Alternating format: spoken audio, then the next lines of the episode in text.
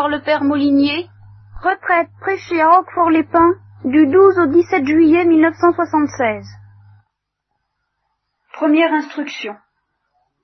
Alors j'ai proposé comme titre cette fois-ci euh, Sagesse et folie de l'Évangile.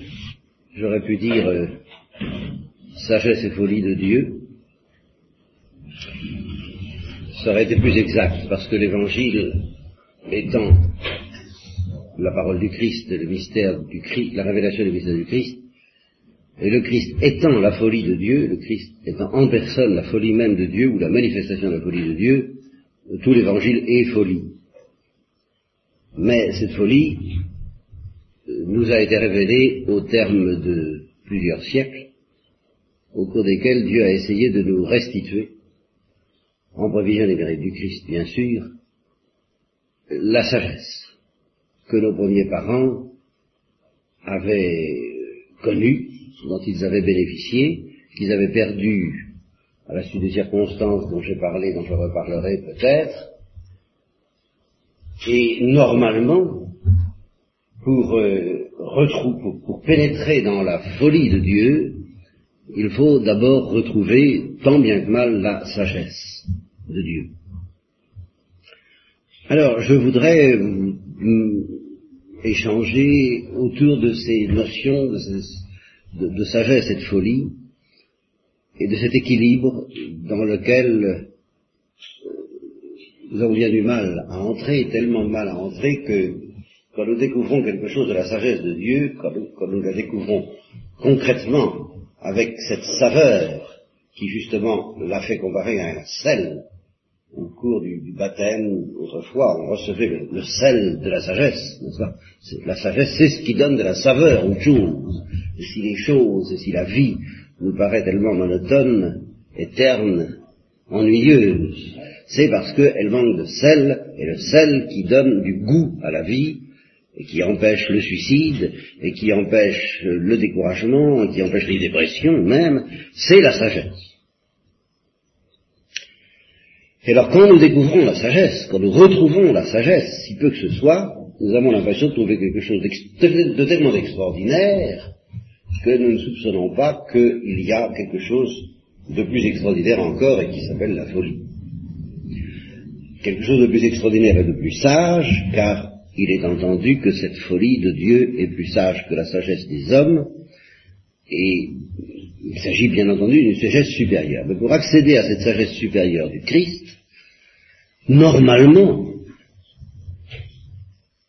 normalement, je ne vous dis pas que ce soit ce qui se passe toujours en fait, enfin, normalement, il faut commencer par accéder à cette sagesse qui nous paraît déjà euh, un vin généreux, tonifiant et un peu fou, alors que ce n'est encore qu'une sagesse.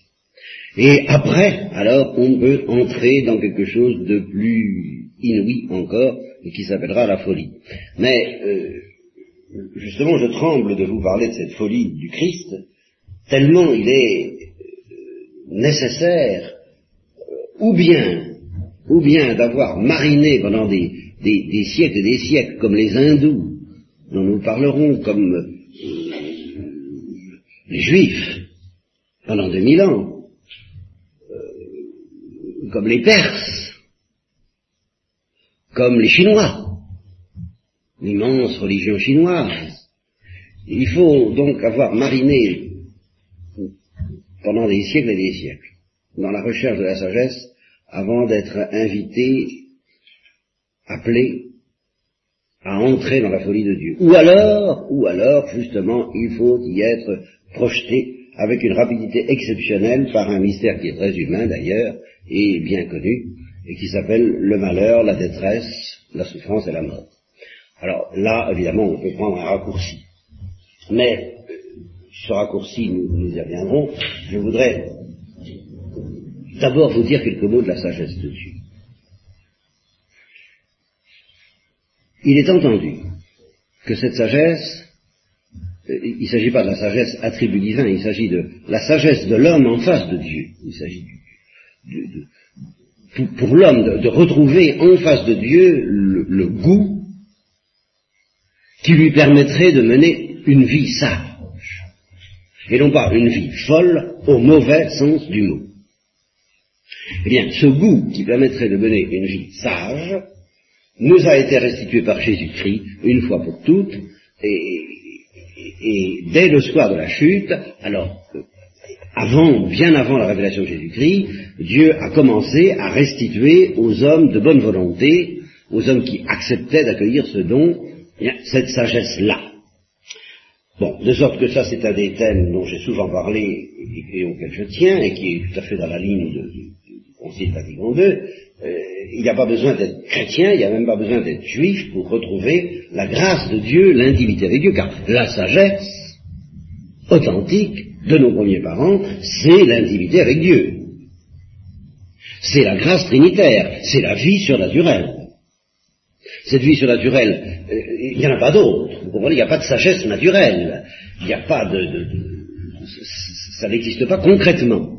Donc, cette vie surnaturelle, qui nous a été méritée par le Christ, nous est, est offerte à tout homme de bonne volonté venant dans ce monde à quelques traditions qui l'appartiennent que ce soit chez les Chinois, comme je vous le disais tout à l'heure, chez les Perses, chez les Hindous, bon, plus tard ce sera même chez les musulmans, euh, on peut recevoir une tradition imparfaite, tronquée, mélangée d'erreurs, mais dans laquelle, à condition de suivre le chemin qui a du cœur, dont j'ai pu vous parler aussi, tradition des sorciers du Mexique, par exemple, encore une religion païenne, eh bien, à travers toutes ces religions païennes, quelqu'un qui suit le chemin qui a du cœur, c'est-à-dire au fond, secrètement, le Saint-Esprit, en vertu des vérités du Christ, peut retrouver une sagesse qui ressemble à la sagesse de nos premiers parents. Il n'est pas nécessaire d'être juif, et il n'est pas nécessaire d'être chrétien, à condition, bien entendu, de ne pas refuser la révélation juive et la révélation chrétienne. Quiconque sera évangélisé correctement, alors s'il accepte de croire, il sera sauvé, s'il n'accepte pas de croire, il sera condamné, ça c'est une autre affaire.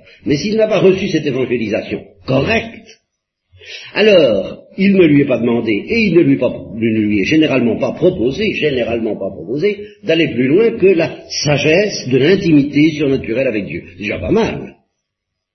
C'est déjà pas mal, mais ce n'est pas la folie.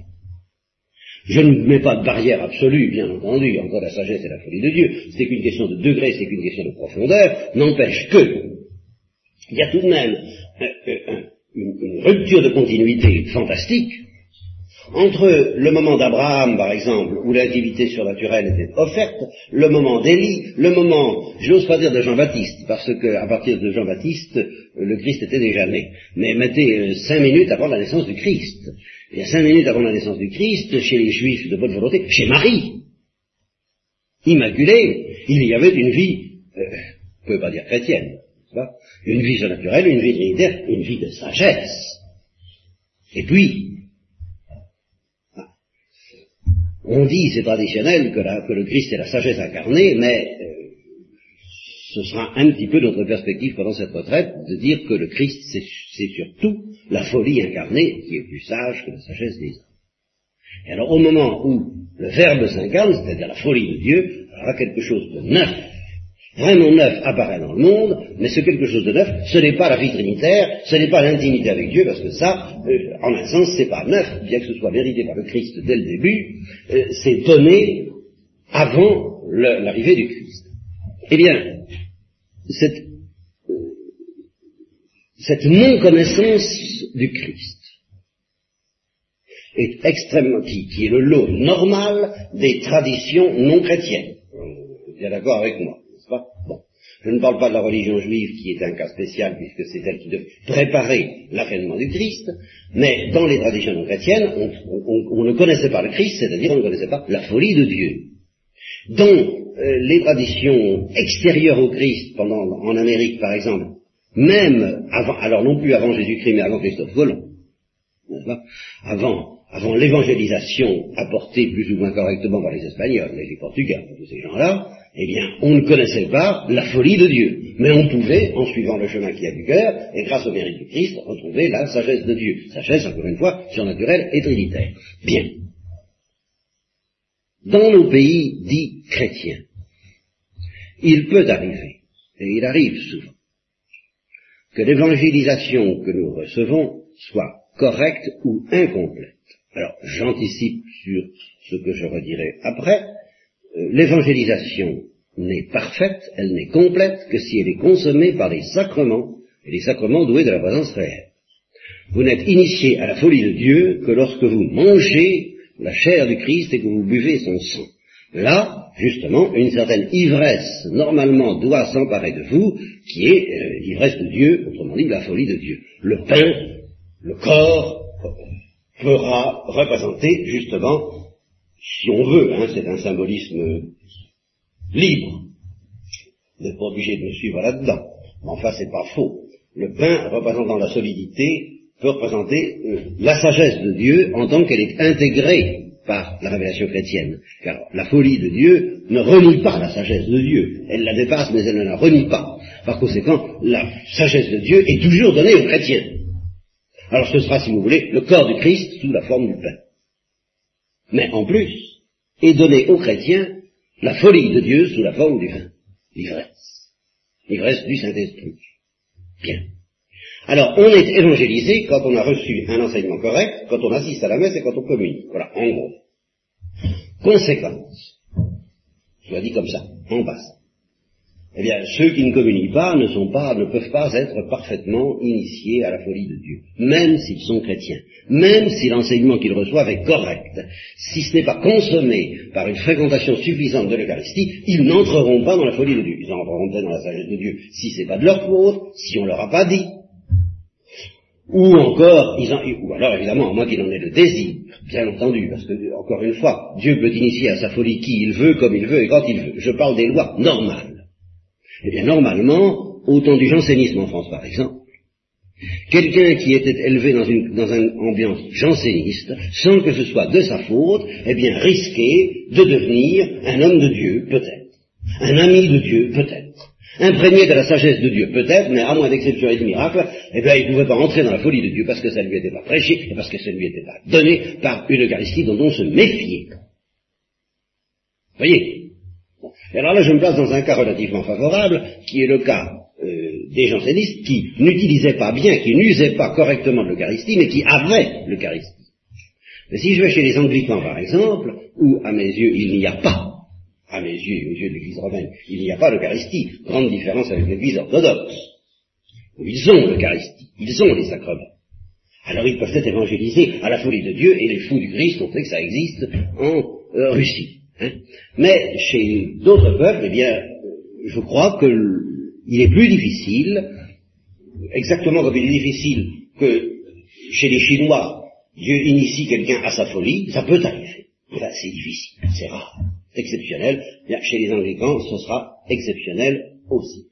Mais il peut arriver, et c'est à ça que je voudrais venir, en venir ce soir et demain, il peut arriver que même chez les anglicans, je, prends les anglicans dans mon collimateur et dans mon point de mire, vous allez voir pourquoi, eh bien, euh, Dieu initie euh, des âmes de bonne volonté à travers une évangélisation alors, évidemment tronquée, évidemment insuffisante, puisqu'elle ne débouche pas dans les sacrements, sans parler de ses erreurs éventuelles que, plus ou moins hérétiques, mais enfin, il existe euh, même chez les catholiques, une retombée, un alourdissement, une croûte, une, présentation euh, pénible, pas vraie, pas, étincelante, pas, pas, éclatante, pas savoureuse de, la folie de Dieu, et, même on ne présente guère que la sagesse de Dieu, ben, si à quelqu'un on ne présente que la sagesse de Dieu, il risque de ne vivre que de la sagesse de Dieu, ce sera déjà pas mal. Et si en plus de ça il n'a pas les sacrements, comment voulez-vous qu'il fasse pour dépasser ça? Par conséquent, il ne faut pas s'étonner, voilà ce que je veux dire de trouver éventuellement chez les anglicans ou chez les catholiques même quelquefois, chez les protestants certainement, euh, eh bien des gens qui vivent un peu comme des saints de Chine. C'est-à-dire qui retrouvent la sagesse de Dieu, mais qui pour autant, à mon avis, ne sont pas vraiment et correctement évangélisés, et par conséquent ne peuvent pas pénétrer dans la folie du mystère du Christ. Alors si je vous dis ça, c'est parce que je suis tombé sur un exemple de ce genre qui m'a donné un coup dans l'estomac et dont vous allez bénéficier, puisque c'est la première fois que j'en parle. Donc de ce côté-là, le soufflet n'a pas eu le temps de retomber et, de, la soupe de se refroidir. Je ne regarde jamais la télévision, pour ainsi dire, et par hasard, je, me trouvais un dimanche matin aux éditions religieuses. Alors, euh, justement, pour confirmer un peu ce que je vous dis sur le fait, enfin, pour confirmer, je vous ferai une confidence sur les, émissions religieuses de la télévision. Euh, ça m'enchante pas. Et alors, le comble des combles, c'est que je, regarde tout dans ces cas-là. Je regarde chez, les catholiques, chez les orthodoxes, c'est déjà mieux. Euh, chez les protestants, ça, pas beaucoup mieux que chez les catholiques. Euh, et j'avoue que là où je retrouve le plus le climat du thomisme, qui est tout de même un climat que j'ai connu, eh bien c'est chez les juifs, comme par hasard. Là, il y a une espèce de sens de la sagesse, de la vie humaine. Alors j'ai été assez heureux, donc, comme je le suis à chaque fois, de voir les missions euh, israélites. Bien. Et puis, je croyais en avoir fini, lorsque, alors, des, des, présentations de lecture ont été faites, et que j'ai entendu parler alors du livre que j'ai là, euh, sous les yeux, que je, dont je vais vous donner la référence, et qui s'appelle Anna et Mr. God. Mr. God, c'est évidemment l'expression anglaise pour désigner Monsieur Dieu. C'est écrit par un dénommé Finn, F-Y-2-N, c'est traduit en français aux éditions du Seuil. Et alors là, j'ai reçu un coup dans l'estomac. Euh, ne perdons pas de temps. Euh, Anna, c'est une petite fille. Alors je vais vous la présenter selon les paroles mêmes de l'auteur, tout petit texte qui va vous mettre tout de suite dans l'ambiance. La différence qu'il y a entre un ange et une personne. Facile. Un ange, c'est presque tout en dedans. Une personne, presque tout en dehors. Ainsi parlait à six ans Anna, également connue sous les noms de Pompon, Souris ou La Joie. À cinq ans, Anna connaissait parfaitement le but de l'existence. Et où? La sagesse. Connaissait parfaitement le but de l'existence. La signification de l'amour, et elle était l'ami intime et le bras droit de Mr. God. À six ans, il était théologien, mathématicien, philosophe, poète et jardinier. Quand on lui posait une question, la réponse venait toujours, en temps utile. Parfois, il fallait patienter des semaines et des mois. Mais alors, à son rythme et en son temps, la réponse venait, simple, directe et parfaitement à propos. Ces huit ans, elle ne les eut jamais. Un accident l'emporta, son visage souriait, elle mourut en disant Finn, je t'aime, je parie que Mr. God me laissera entrer au ciel à cause de ça. Je parie qu'il l'a fait. Voilà. Alors, cet enfant, vous pensez que euh, tout de suite j'ai démarré par de tour, mais avant d'aller plus loin, je veux montrer les limites, justement extrêmement fortes dans lesquels se situent les dons extraordinaires qu'elle a reçus, à savoir justement la sagesse de Dieu et pas la folie de Dieu et pas la folie du Christ. Elle a été évangélisée à l'anglicane, elle a donc entendu parler de l'Église, des sacrements, puisqu'ils y croient, mais ils ne les ont pas. Euh, de Jésus-Christ, de la Bible, de toutes ces choses, oui, c'est une affaire entendue, mais elle en a retenu, elle en a assimilé, elle n'a été éclairée par les anges, justement, car si quelqu'un a été éclairé par les anges, si quelqu'un est une intellectuelle, au vrai sens du mot, c'est cet enfant, ben, que au sujet de la sagesse de Dieu, pas au sujet du Christ. Et elle en a eu l'instinct. Alors là, il y a un passage très extraordinaire, un passage négatif, mais qui va me permettre tout de suite de, clarifier les choses, sur ce que vous ne devez pas attendre d'Anne. Et par conséquent, sur la différence qu'il y a entre la sagesse de Dieu et la folie de Dieu. Alors, je vous lis le passage. Alors, elle aimait que je lise, c'est celui qui l'a recueilli, il l'a recueilli un jour, elle aimait que je lui lise la concordance biblique qui donne le sens des noms propres. Alors, une réaction très judaïque. Le nom, c'était quelque chose qui la mettait dans tous ses états on, lisait chaque nom à sa place alphabétique la plus rigoureuse et sa signification. Après avoir savouré le nom et l'avoir retourné dans son esprit, elle formulait son jugement quant à la justesse de la définition. La plupart du temps, d'ailleurs, elle secouait la tête tristement, ça n'allait pas. Mais alors, parfois c'était exactement ça. Le nom de la personne et le sens s'ajustaient parfaitement pour elle comme dans la tradition hébraïque. Et dans une bouffée d'enthousiasme, elle sautait sur mes genoux en criant, en disant, écris-le, écris-le. Ce qui voulait dire que je devais le noter en lettres majuscules sur un bout de papier qu'elle contemplerait profondément quelques minutes avant de le ranger dans une de ses nombreuses boîtes. Et puis, le suivant, s'il te plaît. Sur certains mots, il fallait bien un quart d'heure pour prendre une décision, dans un sens ou dans l'autre. Ça se passait dans un silence absolu. la contemplation de Socrate qui restait 24 heures. Vous voyez ce que c'est qu'une contemplative Née, c'est pas, elle n'a pas de mérite, c'est les anges. Tout à fait d'accord. Mais enfin, ça existe. Hein. Au cas où j'aurais bougé pour m'installer plus, commodément ou commencer une phrase, j'étais réprimé par un petit mouvement de tête, un regard appuyé et un doigt venait se poser doucement mais fermement sur mes lèvres j'appris à attendre patiemment. Nous mîmes quatre mois à parcourir, à parcourir les noms propres, en passant par des alternances de haute exaltation et de profonde dépression auxquelles je ne comprenais rien à l'époque. Plus tard seulement, j'entrai dans le secret.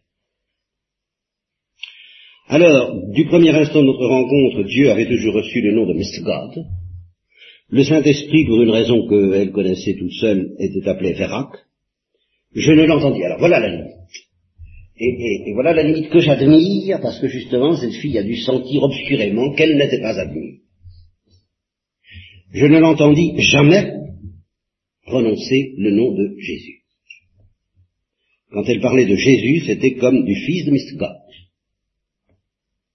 Un soir que nous suivions les J, lettre J, nous arrivâmes naturellement à Jésus. À peine avais-je lu le mot que je fus arrêté par un non. Un petit doigt levé. Le suivant, s'il te plaît. Qui étais-je pour discuter cela? Je continuais, et alors le suivant, bah, c'était Jeter, un, un, personnage que je ne connais absolument pas d'ailleurs, il faudra que j'aille chercher ça dans la Bible, j'ai pas encore eu le temps, J-E-T-H-E-R. Et alors, je dû prononcer le nom trois fois, trois fois, et puis elle demanda la définition, la définition c'était Jeter signifie celui qui excelle ou demeure ou qui considère et explore, ou une ligne ou une corde. Alors là, c'était. Parce qu'effectivement, c'était elle. Bon. Mais si je vous raconte ça, c'est pas pour le, c'est pas pour le Jeter, c'est pour cet aspect négatif qui m'a peiné au premier abord, auquel je me suis résigné, si vous voulez, au second, Saint Thomas dit que la plupart des chrétiens vivent dans une mentalité d'Ancien Testament. Elle a vécu dans une mentalité d'Ancien Testament, et je vous assure, vivre dans une mentalité d'Ancien Testament, à la, à la manière d'Abraham, d'Isaac et de Jacob, ça serait déjà pas si mal pour la plupart des chrétiens. Et comme nous avons l'occasion de le voir à propos d'Anna, il faut y avoir euh, un cœur d'enfant. Alors je vais vous donner euh, quelques exemples. Pour le moment, j'en ai repéré neuf de, euh, de ce traité des perfections divines. Euh, Anna a, le sens de l'amour, très fort, mais euh, il me semble que les anges qui l'inspirent, qui l'éclairent, appartiennent plutôt à l'ordre des chérubins qu'à l'ordre des séraphins, si vous admettez que dans la tradition chrétienne, les séraphins sont les anges de l'amour et les chérubins les anges de la lumière. C'est plutôt une intuitive, mais alors une intuitive. Si vous voulez savoir ce que c'est que la vie intellectuelle, ben vous allez voir. Hein il, faut, je, n'ai encore pas trouvé dans ma vie de plus grande intellectuelle que cette fille qui est morte avant huit ans. Alors vous allez voir ce que ça donne.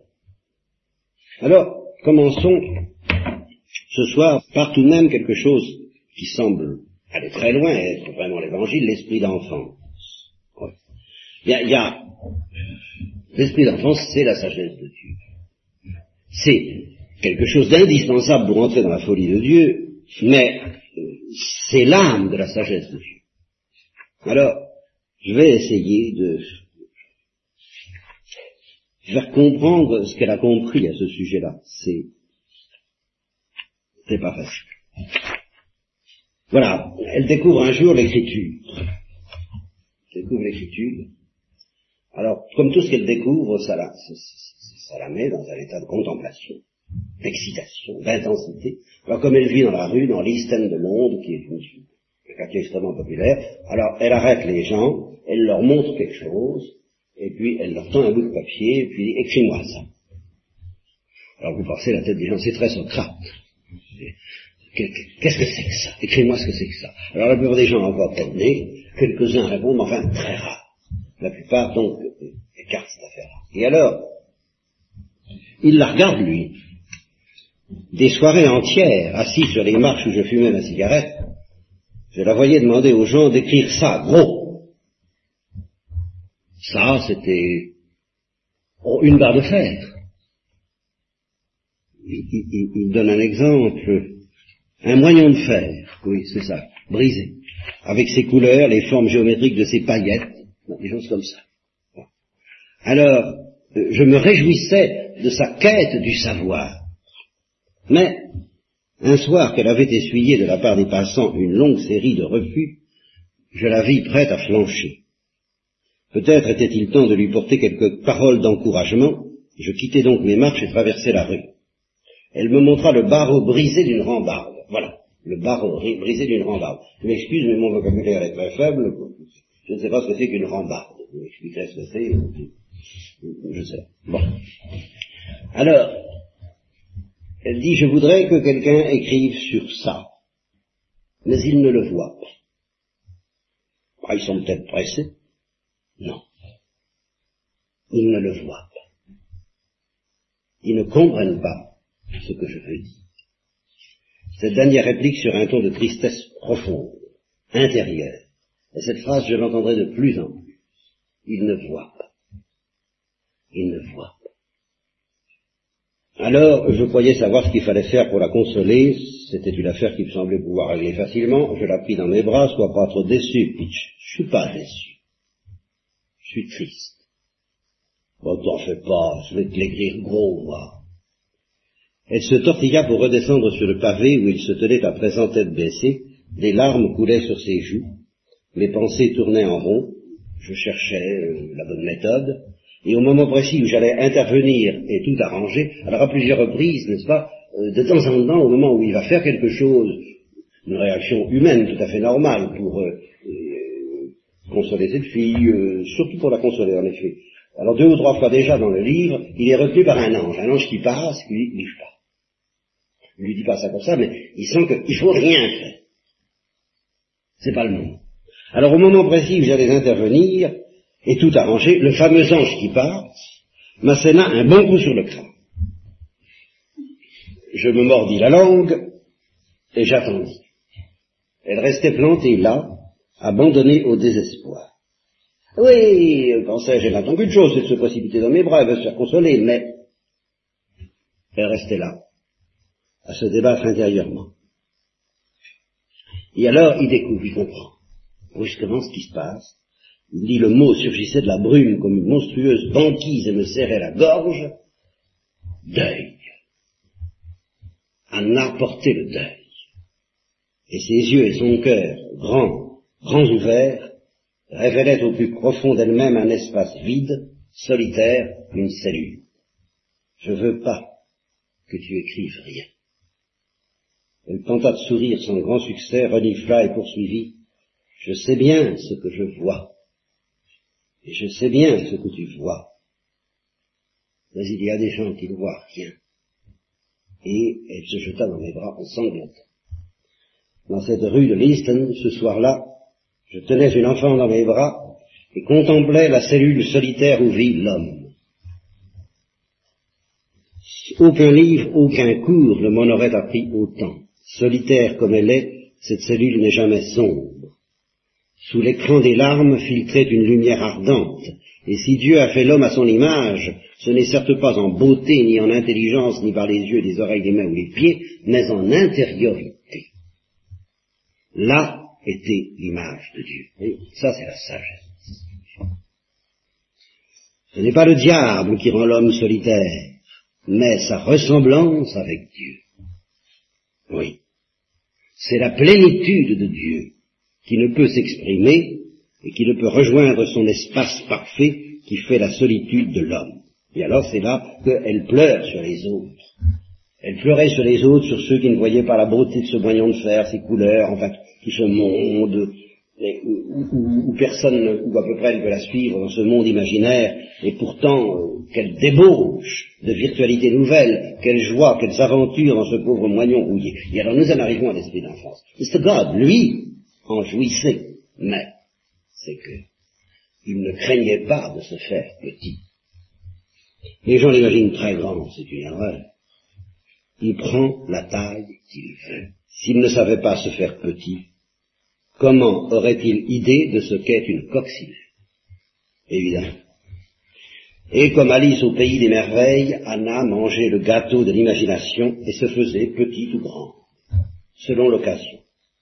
Après tout, et alors ça c'est un point qui a déjà été vu dans le livre, mais sur lequel nous reviendrons, je crois qu'il est déjà vu, Mr. God n'avait pas un point de vue. Voilà, nous, nous avons tous un point de vue. Dieu n'a pas de point de vue. Mr. God n'avait pas un point de vue, mais il avait vu sur une infinité de points. Et le but de la vie n'était-il pas de devenir comme Mr. God? Voilà le but de la, voilà la sagesse. Devenir comme Mr. God. Anna le savait bien. Être sage, gentille, généreuse, pieuse, tout ça n'avait pas grand-chose à voir avec Mr. God. C'était une manière de donner le change, comme on dit. Une façon de placer ses billes. Et Anna ne voulait pas. Non.